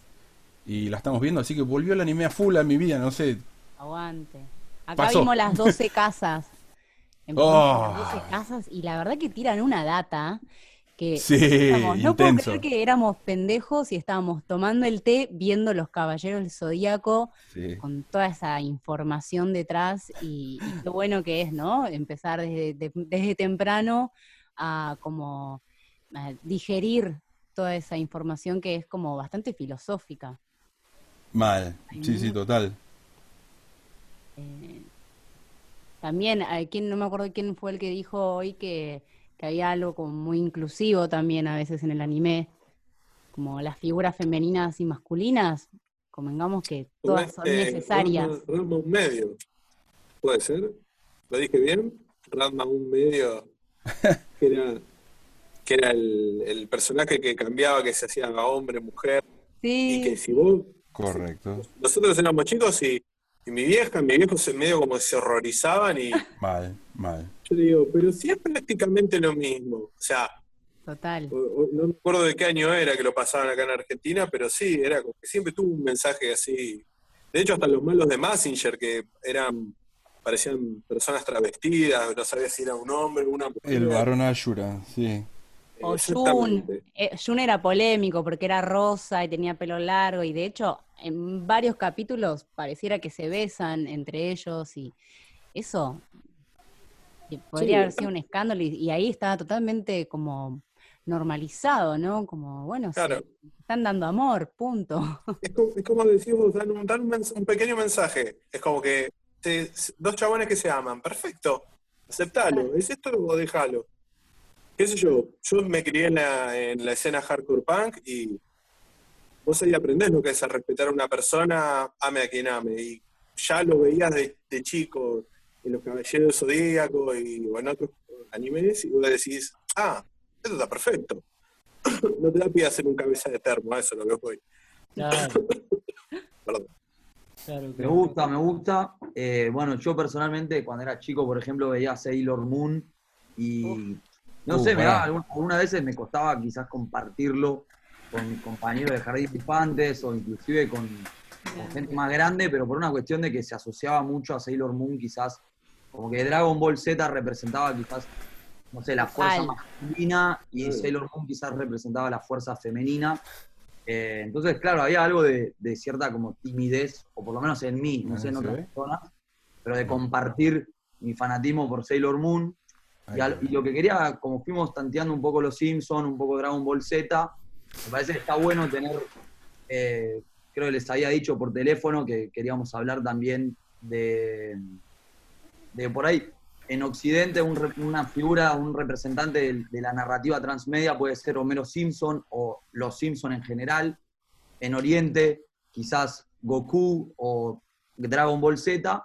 Y acá, en Argentina, o por lo menos hablando desde el Río de la Plata, por lo menos para mí, quizás Mafalda tiene algo de ser una referencia a la hora de hablar de- del universo de la historieta. No sé cómo lo interpretan ustedes, o si tienen otros referentes o otras referencias eh, con respecto acá, a lo que es más local. No sé si quiere arrancar a alguien.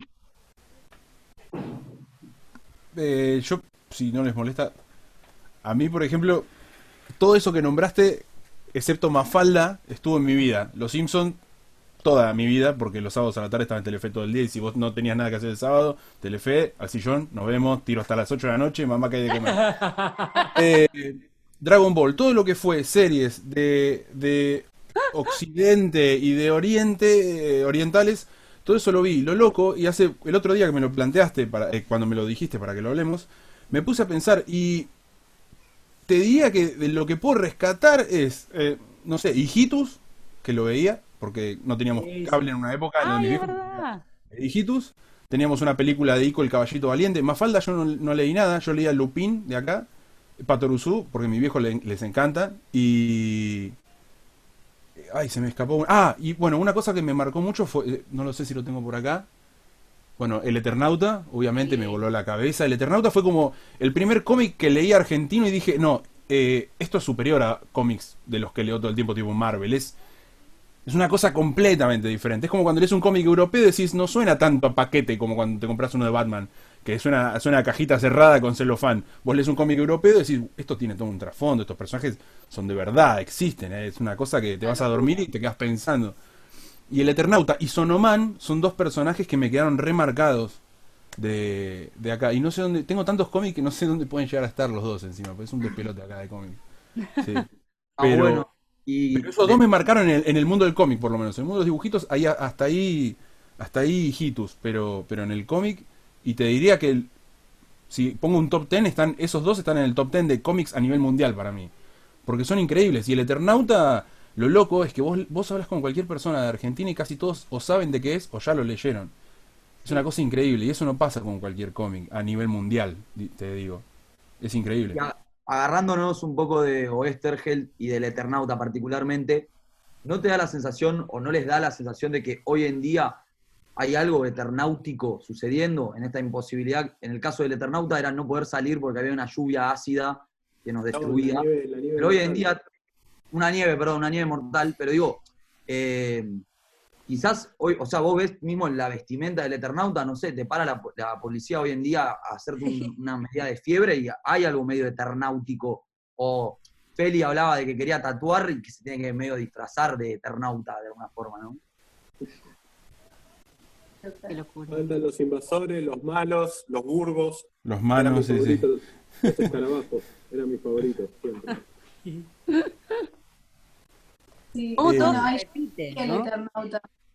Pero, pero siento que lo tengo re pendiente y la vida de los cómics en general siento que, que le debo todavía. Tipo, yo siento que va a venir algún momento en el cual voy a tener que sumergirme en ese mundo porque me re llama, pero, pero creo que lo único que consumí mucho, en mi casa había, mi mamá era fanática de Tintín y No, leí un montón tenía Tintín. todos y tenía tipo una recolección y eso sí, siempre fui muy fan y me, me encantan. eh, y, pero no mucho más. Eh, y después en la tele Los Simpsons tampoco, eh, o sea, sí, me vi todos los capítulos seguramente, pero, pero nada, o sea, son, son, van más allá, yo siento que Los Simpsons va más allá de- del deseo de uno, es como que estaban, o sea, Sí, sí.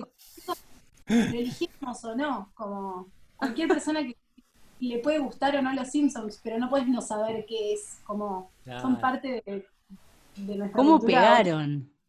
Mal, Es una locura. sí, mal.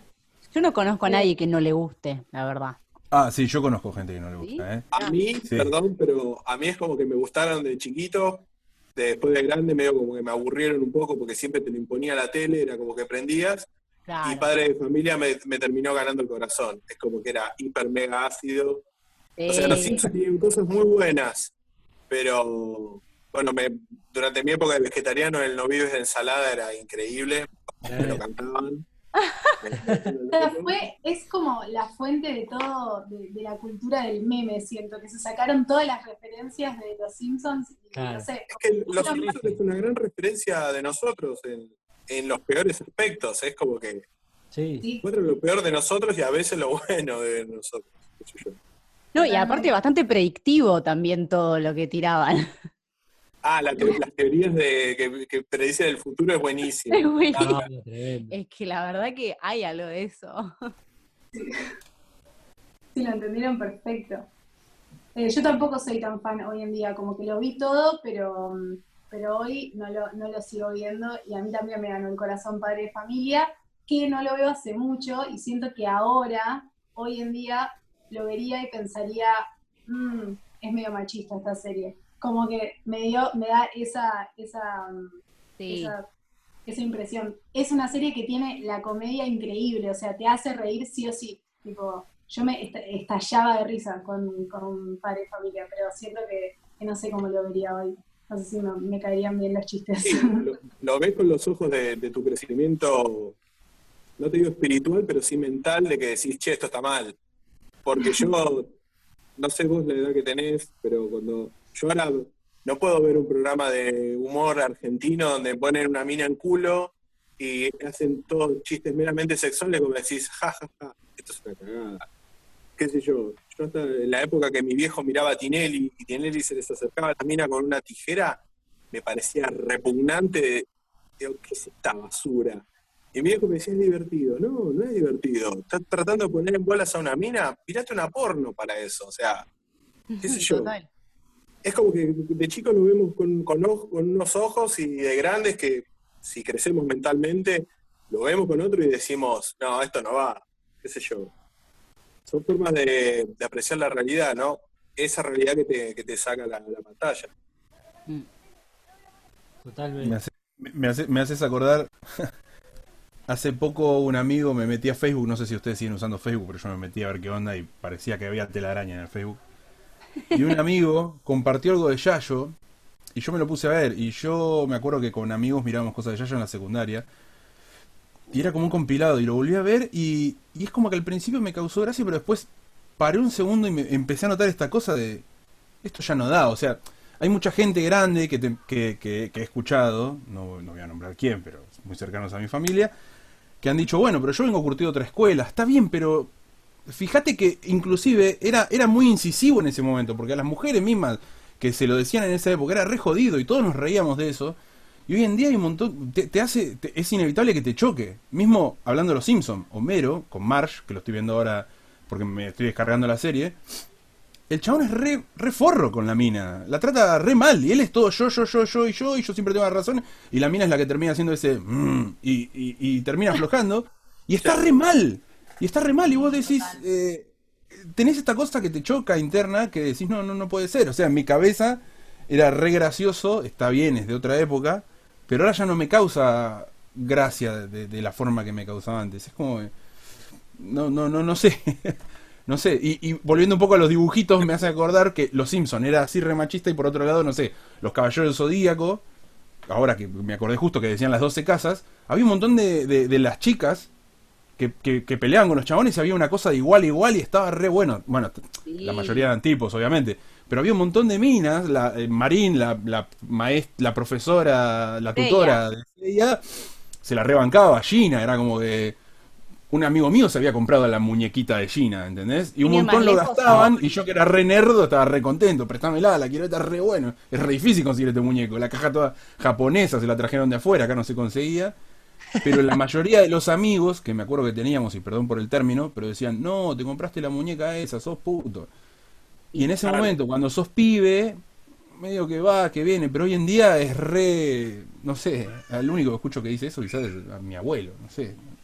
Ah, A mí me parece un Grande. cazador. Ni hablar de, y ni hablar de que todo esto de que los personajes femeninos y los masculinos, como incluso siento que hace un par de años se le puede haber dado una mirada crítica y hoy en día tipo ya en un contexto en el cual eh, lo no binario también está tan instalado, como que queda en algún lugar de como, bueno, o sea, creo que los, los todo el, eh, mundo de, las caricaturas y como la imagen, eh, que son tan masivos también, como que son a la vez un producto de la cultura que tenemos, pero también generan cultura, o sea, son cosas que después quedan, a veces, nada, vos haces un programa de televisión y la pegaste mundialmente y eso está marcando la cabeza de un montón de personas, dando imágenes y ejemplos de cosas, y por eso a mí, tipo, me pasa eso con, con Adventure Time, que es como que sentí que, que vi cosas buenas, como eh, personajes que no estaban definidos por ni su género, o sea, digamos, las características que ellos representaban no tenían que ver con el género, como, por eso yo los interpreto un poco como no binarios, tal vez, eh, desde ese lugar, como que no, que no, eh, como, no sé, eh, solidifican la cuestión esa, por ejemplo, que a mí personalmente es, es un tema que me toca y hay un montón de gente que no, pero, pero es algo que hoy en día está mucho más em, acá, hablado, tipo, traído a colación, qué sé yo. No sé. sí, sí, sí, totalmente. Sí, por suerte también vamos a eso. No solo vamos a estar como el Eternauta, sino que también por suerte estamos cambiando eh, como, como humanos, como hay una evolución en, en ese sentido y ya no te, no te da gracia cuando, no sé, ahora me acordé de Padre de Familia que a mí también me encantaba y a Meg le hacen un bullying que es, es horrible. Sí. Eh, es, es- no, es, no es para nada gracioso y la cantidad de personas que habrán sufrido, ¿no? De, de- de, bueno, de esas maldades, que por ahí uno las hacía sin pensar que eran maldades, ¿no? Es como que, bueno, culturalmente nos mostraban en la tele que eso era gracioso. Total. No, bueno, tremendo. Y para ir cerrando, porque la verdad que yo que estoy entre ponerme a llorar o continuar con el programa. El- el Pral, preferiría continuar con el programa. Me fui chicharrando, me fui metiendo, me fui metiendo introspectivo, cada vez me alejaba más, me iba a meter adentro de la cama. Bueno, para ir cerrando y nuevamente agradecerles por su tiempo, por su creatividad, por el amor que irradiaron, por sus ganas, por querer compartir, por generar un ensamble eh, de realizadores, particularmente de la región, que puedan tener unos el último cierre para que nos cuenten dónde encontramos sus proyectos, cómo los buscamos, si queremos acudir a ustedes para adquirir lo que sea, cómo, de qué forma lo hacemos, si brindan talleres, dónde los encontramos. Los chicos primero, ¿eh? Bueno, eh, a mí me pueden buscar en Instagram como Legión Toys, o pueden rastrearme por el hashtag Legión Te Ama, que es gracioso porque es bastante religioso, y, pero es efectivo, porque es Legión Te Ama y llegas directo al Instagram. No duden, no duden en buscarme. Em, yo también eh, diría que la manera más fácil es Instagram y es arroba felisa.felisa.felisa, que es mi nombre, escrito tres veces. Em, y me pueden escribir por mail o por mensaje directo si se quieren tatuar o si quieren una ilustración o lo que sea. Em, tengo mis historias destacadas, los, los pasos a seguir, digamos, para sacar turnos y nada, también me pueden charlar de lo que quieran. Y bueno, mm, paso los datos de la editorial, Yuri Pizza como Yuriken, S-H-U-R-I, Pizza como Pizza, P-I-Z-Z-A, todo junto. Instagram, DeviantArt, de Facebook, eh, ahora en Twitch también que estamos transmitiendo, jugamos a la noche para escapar un poco de los de- del dibujo y el trabajo constante y no ser solamente un robot. Estamos jugando en Twitch, estamos hablando con gente y hace poco estuvimos en una eh, hice una entrevista también con tatuadores, así que si quieren ver entrevistas, las estamos haciendo ahí también. Para comparar un poco el dibujo con el tatuaje, qué cosas tienen de copado y qué cosas quizás no tienen tan parecido que uno piensa que, que tiene que ver, pero no tanto como uno cree. Así que Yuripisa en cualquier plataforma. Tremendo. Bueno, mil gracias nuevamente y espero que nos podamos ver en carne y hueso, ¿no? Por favor, Ah, En un futuro, sí, obvio. Así será. ojalá. Que esto, que esto no se convierta en la nueva normalidad, lo único. o sea, que No, superemos no, esto, no. que avancemos, porque no vamos a volver a como era antes, obviamente, pero que esto no se convierta, por favor, en la nueva normalidad, porque no lo podría soportar. No, no, no.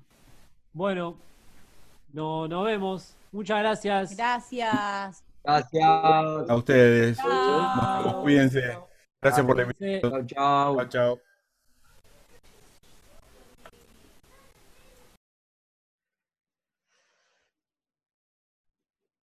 Por el poder del prisma lunar, como decían en Sailor Moon, Marquitos.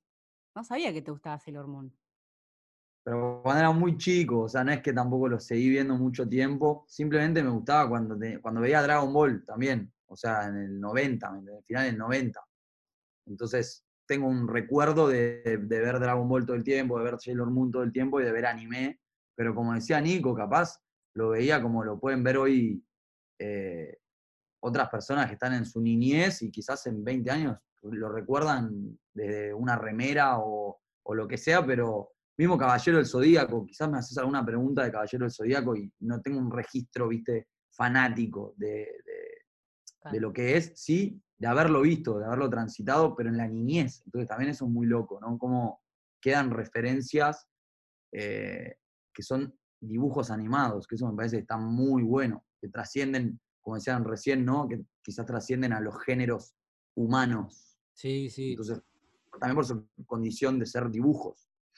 sí. Creo que nos olvidamos de un departamento, por lo menos yo me olvidé, que el cual también engloba mi infancia, que son los videojuegos. Ah, Pero bueno, Bueno, será para un próximo programa. La verdad programa que de gamers. me un programa de gamers porque nos endulzamos con las historias que estaban bárbaras, una charla para nuestro cumpleaños, pero que mire, simplemente quiero recordar cómo terminé, cómo terminé, mira, mira. Mira, mira. Se me cayeron las medias otra vez. No. Se me paran de caer las medias este programa, loco. Bueno, Increíble. qué lindo, qué lindo. Increíble, Muy me bueno, la verdad. escuchar ¿no? las diferentes formas de trabajo, de estas narrativas que están todas entrelazadas, y cómo todos hablan de, del compartir el arte, ¿no? Y, Sí. y hacer la red, y yo, si, si no, no querés lucrar con esto, ¿cómo te voy a cobrar? Como Ah, todo va, todo Eso está viene. increíble. Para, claro, para empezar a cuestionar eso de- del copyright y si no sé qué. Bueno, también tiene mucho que ver con el under, como aguante el under que todavía se- sigue sobreviviendo. Claro. Y, y se basa en esas como reglas, donde no es tanto esto es mío, entonces me debes, sino como que a un punto estamos todos co-creando y como alimentando el flash de la otra persona. Claro. Totalmente. Pantano es, es un poco eso. ¡Feliz cumple, Pantano! ¡Feliz cumple! Bueno, auspició este programa y lo seguirá auspiciando el lavadero Fénix, Uruguay, casi esquina Sucre, este, de 9 a 17.30 horas para quienes quieran limpiar su espíritu y además limpiar su auto. Pueden acercarse al lavadero más cool de zona norte. Y al mismo tiempo voy a compartir pantalla una vez más para mostrar el dibujo que me acaba de mandar Nico vía WhatsApp, que lo hizo durante el programa. ¡Wow! La verdad que es súper interesante. hacerle un zoomazo, a ver. Pará, pará que saco los controles. Es la cosa del pantano, ¿no? ¡Wow! Eh, Tremendo. Tremendo, además los detalles. Un capo, lo hizo en la charla. Yo no puedo Y creer bueno. la habilidad de ese ser humano. No, no, tremendo. Y Marquito está al caer el regalo de Legion Toys, porque lo, lo- lo pediste, ¿eh? Lo pediste a Swampy. ¿eh? y veremos, veremos, veremos. Tremendo. Che, bueno, eh, tengo ganas de ensuciarme, la verdad, para limpiarme en Lavadero Fénix, o que Swampy venga y me enchastre a mí o al auto, y así lo, lo lavamos, ¿no? No sé, o, no te, quizás no te parece y está todo bien. No, a mí me parece que está bueno dejarse ensuciar primero, porque también es importante eh, dejar que te afecte la grela para poder quitarla, retirarla. Pero bueno, quizás tenés que empezar a usar más el auto, este, es- es- y dejar ahí una botella vacía, dejar cosas, embarrarlo, y Digamos ahí que- recién Digamos que me sale fácil, digamos, eh, Bueno, el auto. Quizás tenés que ir semanalmente al lavadero Fénix, no sabemos. Y ya, ya veremos, no sé. Habría que invitarlos a los de Lavadero Fénix. Sí, cuando se pueda, hay que hacer un festival, me O sea, imagino. Yo ya voy a anotar todas porque estuvimos tirando ahí que los gamers, que Ave- Lavadero Ave Fénix. Bueno, ¿están para que escuchemos algo del sello del pantano en el día del cumpleaños del pantano Zumf? Vamos con nada más y nada menos que ASN, que significa Arcana sin nombre. Vamos a escuchar un tema que se llama El Vals Ruso y está en el EP Sonata, La Sonata del Desarraigo.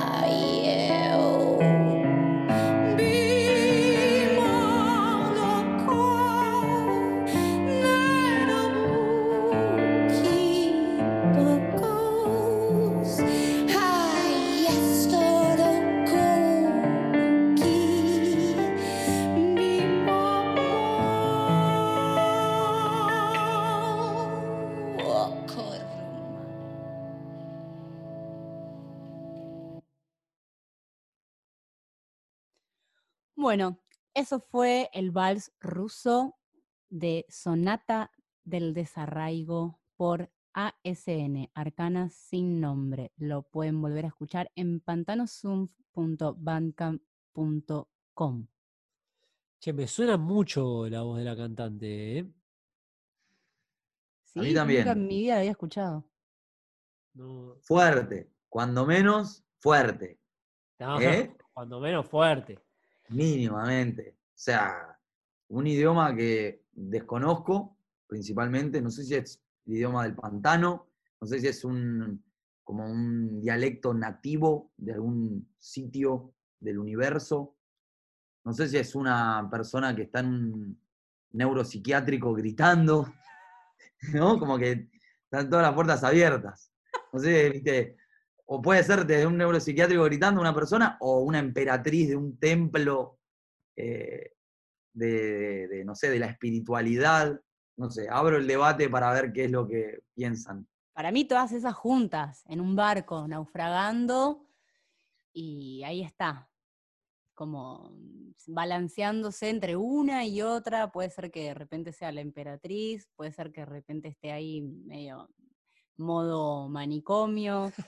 Eh, me parece que el, el lenguaje es del instante, como esas cosas que si vos, me imagino, ¿no? Si te encontraras con esta mujer y le preguntaras qué, qué es lo que quiso decir, o repetímelo de nuevo, o enseñame a hablar así, no podría, no sé, creo que no lo podría volver a reproducir. Es como, es, es- me da la sensación que es algo como muy de, de- de- del momento. Como, eh, Suena como algo muy visceral, de las tripas también, ¿no? Como algo que, que- que se ejecuta en ese instante.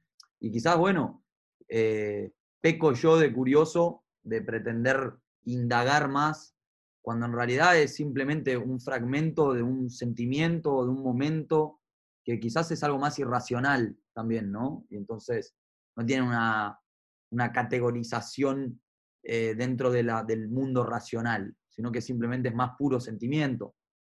Total, bueno, es el movimiento número 3, o sea que algo de emperatriz hay por número 3, de la sonata del desarraigo. Entonces puede haber como esta sensación desarraigada, eh, como nostálgica, eh, de puro sentimiento y quizás mm, cuando decías lo del manicomio, yo lo veo como que, que sí hay muchas voces y no, no está la razón por delante, sino que todo lo contrario, es como que se comieron al intelecto y el intelecto está ahí como tratando de, de- sobrevivir, pero las fieras no, no, no, no están, como que no logran eh, como cesar y, y todo eso es lo que escucho yo, por lo menos, como un- Sí, una sí. batalla de voces y fieras en, en un naufragio que, que parecía que está a punto de embestir o chocar contra algo.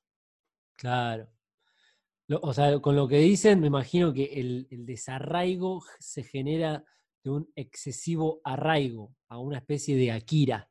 Como esta persona empieza una emperatriz en un barco, en una cueva, con la agüita tranquila, que quizás eso lo pone el piano, y de nada se le desprende un tentáculo, otro, se va monstrificando, le salen unos- unas cosas, destruye el barco en el que está, se apodera, toma la forma de la propia cueva y desquebraja la cueva que al mismo tiempo está bajo una montaña, se desquebraja esa montaña, mata pueblos, eh, separa el planeta, lo abre a la mitad, se descascara como una manzana, eh, una nuez, perdón, el planeta y se desvanece. Igual el piano para mí siempre está ahí como sosteniendo la locura. Eso es lo, para mí, la, la, joya de- del tema es que, que sí, que se está desmembranando, que hay como toda una metamorfosis, pero está, se está balanceando o, o se está sosteniendo sobre, sobre estas teclas, sobre esta agua, porque lo, lo escucho como que es un piano muy eh, como aguoso, ¿no?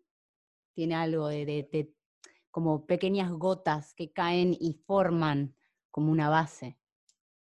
Ahí va, me gusta esto de que todo, el, todo este canto está anclado, porque es un Mm. canto, como decía yo, al menos desde mi interpretación, desde, pareciera desde la- lo irracional o desde una búsqueda eh, que trasciende a la percepción tal cual la sentimos, sino que viene de otro, como si fuese un canto de, de otra realidad, o al menos yo lo interpreto de esa manera. Quizás el piano le da cierta base y lo sostiene, lo ancla y le permite ir desprendiéndose de algo. Quizás el arraigo es el piano y, eh, y lo que se va desarraigando es el canto. Me gusta eso, Marquitos. El, el encantador de señoras y el poeta eterno. No, no, no, no, no, yo me voy, pero encantado. No lo puedo Ay, creer. Marquitos, pará. Se, a- Me se me sonrojo. cayeron las medias a mí ahora. No, no estamos, Ah. pero el próximo en caerse no sé qué va a hacer. Capa caída. Capa caída. Che, bueno, la verdad, disfruto mucho de compartir el, pantano, el cumpleaños del pantano con ustedes. Y tenemos que ceder, tenemos que ceder el espacio porque tenemos un día completo, me parece, para festejar el cumple hoy en vivo por la plataforma de Google, YouTube, eh, y sigue, y sigue material. Eh, Sí, bueno, lo que continúa de ahora va a ser eh, Marta Gorostiaga, que vamos a escuchar una pieza musical que estuvieron trabajando, entiendo, él y, y otras personas también. Sí, con Martu Eh, Yambí. A eso iba. Y en bueno, vivo, luego se viene, ¿cómo? En vivo. En vivo, en vivo. Y luego se vienen varias cosas, como puede ser eh, el radioteatro, por ejemplo. Me estás cargando. Un medio nuevo que aparece. O sea, primero tenés un ratito de Marta Gorostiaga para bajar, para, con- o sea, para dejar que trabaje la cabeza después de esta charla tan interesante, después de este programa tan interesante.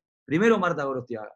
no puede ser Y real. después, y después, Radio Teatro No. Pantano. No, mentira, mentira. Todo esto para el cumpleaños de Pantano Sí, sí, sí. se lo sí, sí, sí. merece. se lo merece. Se lo recontra merece. Se lo Bueno, merece. cedemos la palabra y la imagen, nos retiramos. Sayonara Yamata. Chao. El cumple de Pantano. 8 de agosto de 2020. Radio Pantano. La radio del Río de la Plata. Feliz cumple Pantano.